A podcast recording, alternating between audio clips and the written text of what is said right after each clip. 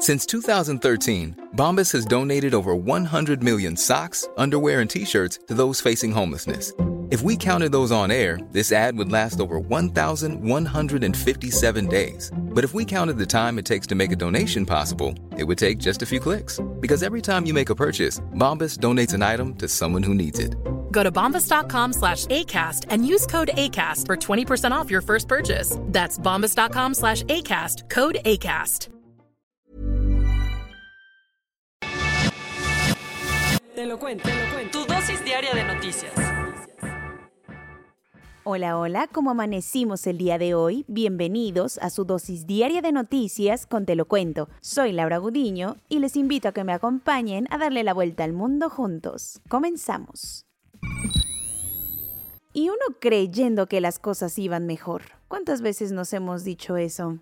Nadie en Occidente le cree el cuento a Rusia de la desescalada con Ucrania, al punto que Washington insiste que Moscú mandó 7.000 soldados más a la zona. La desconfianza sigue a mil en el conflicto entre Rusia y los aliados occidentales. Ni Estados Unidos ni la OTAN han comprado la cantaleta del Kremlin de que está retirando sus miles de tropas de las fronteras con Ucrania. El secretario general de la OTAN, Jens Stoltenberg, declaró que no han visto ninguna retirada de fuerzas rusas e incluso dijo que más bien están aumentando el número de efectivos en la zona, algo que también sugirió un alto funcionario estadounidense quien aseguró que Moscú desplegó otros 7.000 soldados a la zona. Es por esto que desde la Casa Blanca Joe Biden le exigió a Vladimir Putin que se deje de juegos y de verdad adopte medidas reales de desescalada. Además, en una llamada con el jefe de gobierno alemán Olaf Scholz, consideraron que si Moscú sigue en las mismas, se le vendrán encima consecuencias extremadamente graves. Mientras tanto, Kiev aseguró que recibió el ciberataque más grande que ha tenido en la historia, sin que quede muy claro la procedencia u objetivo este.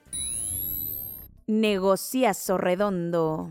Curiosamente, a la familia Chávez, que es dueña de Grupo Vidanta y empleadora del hijo de AMLO, le ha ido muy bien en las concesiones durante este sexenio. Las casonas de José Ramón López Beltrán en Houston están abriendo una caja de Pandora que le está sacando canas verdes a López Obrador. Una investigación de La Silla Rota encontró que Grupo Vidanta ha recibido del gobierno más de 100 concesiones, licencias y permisos con los que ha extendido sus servicios turísticos por la Riviera Maya, Nuevo Vallarta y Los Cabos. Grupo Vidanta es un mega emporio turístico propiedad de Daniel Chávez, padre de los fundadores de KEI Partners, la empresa en Houston en la que trabaja el hijo mayor del presidente. Los datos recopilados a través de la Plataforma Nacional de Transparencia dejan ver que este reino vacacional ha crecido enormemente gracias al aval recibido de la Sectur, Semarnat y Conagua en los tres años que lleva esta administración.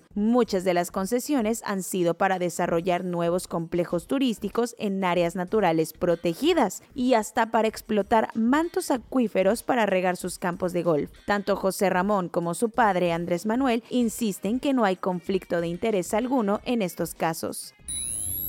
No puedo, estoy chiquito el INAI le dijo que quisiese pero no pudiese chica y rechazó la petición de AMLO para que le entregue los datos sobre los ingresos de Carlos Loret de Mola. Medio mundo le había advertido que el tiro le saldría por la culata, pero el presidente López Obrador insistió en pedirle al Instituto Nacional de Transparencia, Acceso a la Información y Protección de Datos Personales que le entregara la información sobre el origen de la riqueza de Carlos Loret de Mola, sus familiares y amigos con el fin de hacer públicos estos datos. Y dicho y hecho, ayer el organismo le mandó una muy amable y pedagógica carta al presidente para decirle con peras y manzanas que no podían cumplir con su solicitud, ya que no tiene facultades ni constitucionales ni legales para dar este tipo de datos privados. Pero no todo está perdido para AMLO, porque el INAI le recomendó pedirle estos datos directamente al SAT y a la Unidad de Inteligencia Financiera a través de una solicitud de transparencia, pero le advirtió que cualquier autoridad del Estado mexicano tiene la obligación de garantizar la protección de datos personales que tengan en su posesión.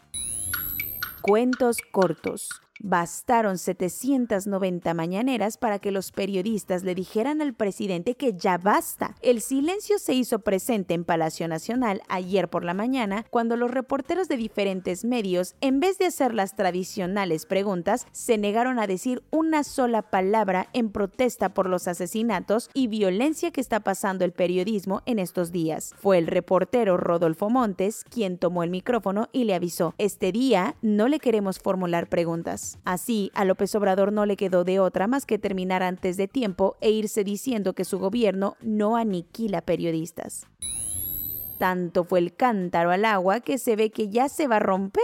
Al parecer, después de tanta insistencia de la Cancillería mexicana y la Fiscalía General de la República, en Israel ya están en pláticas para extraditar a Andrés Roemer, acusado por los delitos de violación y abuso sexual, así como de Tomás Cerón, que está denunciado por tortura, desaparición forzada y corrupción. Tanto funcionario de la Secretaría de Relaciones Exteriores como de la Fiscalía General de la República viajarán a Israel para aventarse el relajo administrativo y ahora dijeron estar contentos por la apertura de las autoridades israelíes para llevar a estos dos a la justicia. Algunos políticos de Morena llegan al poder, pero se siguen sintiendo candidatos y empiezan a hacer campaña en lugar de estar chambeando. Hace unos días, los gobernadores de Morena compartieron en sus redes un comunicado para defender al presidente López Obrador en el caso Loret de Mola y de paso hacer propaganda por la revocación de mandato, algo prohibido ahora por la veda electoral. Por eso, el INE le dio tres horas a los gobernadores para borrar ese tuit, algo que molestó a algunos como a Claudia Sheinbaum, quien dijo que la podrían obligar a borrar el comunicado, pero no a renunciar a sus convicciones. Ya sabemos un poquito más del acuerdo que consiguieron en la corte el príncipe Andrés y Virginia Jeffrey para evitar el juicio por abuso sexual en el que estaba acusado el duque de York, que salió a la luz. Los medios británicos han señalado que Victoria recibirá entre 12 y 14 millones de euros como parte del acuerdo reparatorio extrajudicial, dinero que en parte tendrá que pagar la reina Isabel II, madre del victimario. Con tal de evitar más daños a la imagen de la familia real, la reina Isabel sacó la chequera, aunque aún piden que Andrés pierda el título de duque. Pues a mí se me hace poco.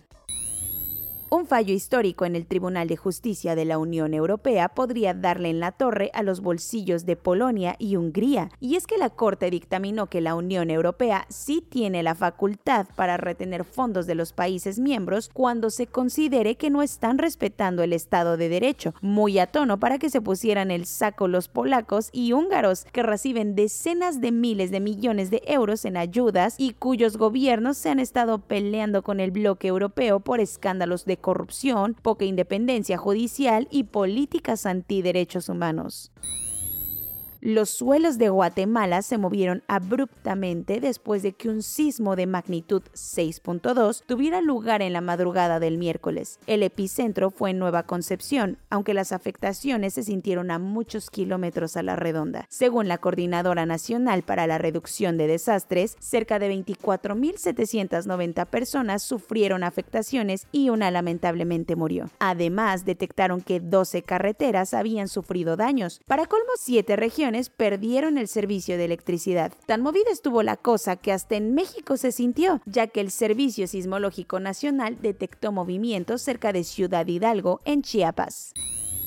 Corona News. En México, el número de casos registrados en 24 horas es de 23.096. El número de contagios desde que inició la pandemia es de 5.344.840. El número de personas que lamentablemente han muerto según datos oficiales es de 314.128. El número total de vacunas puestas es de 173.826.545. El número de personas con esquema completo es de 78.528.456. Esto representa el 87.75% de la población mayor a los 18 años. Poco a poco nos acercamos al 90%. En Europa, ante la prisa de quitar de una vez las restricciones COVID, países como Alemania y Austria aceleran la desescalada de medidas. En la Casa Blanca consideran que Estados Unidos está por entrar en una faceta no tan crítica del COVID-19. Después de tanta espera, los niños de entre 5 y 11 años en Inglaterra tendrán acceso a la vacuna contra el COVID-19, superando los 27.000 contagios. Mientras tanto, en Malasia alcanzaron el récord de contagios diarios por coronavirus en lo que va de la pandemia. Según el Fondo Monetario Internacional, las pérdidas de la producción global por COVID-19 llegaron a las 13.8 billones de dólares. Los hospitales de Hong Kong están atendiendo a los pacientes al aire libre porque están rebasados con el pico de casos, que ayer rompió récord en toda la pandemia con 4.285 nuevos contagios. Soy Laura Gudiño y esa fue su dosis diaria de noticias de este bello jueves 17 de febrero. Cuídense mucho, continúen con sus medidas anti-COVID-19 y nos vemos mañana aquí en su podcast favorito, Te lo cuento. También los invito a que nos sigan en nuestras redes sociales de Instagram y TikTok.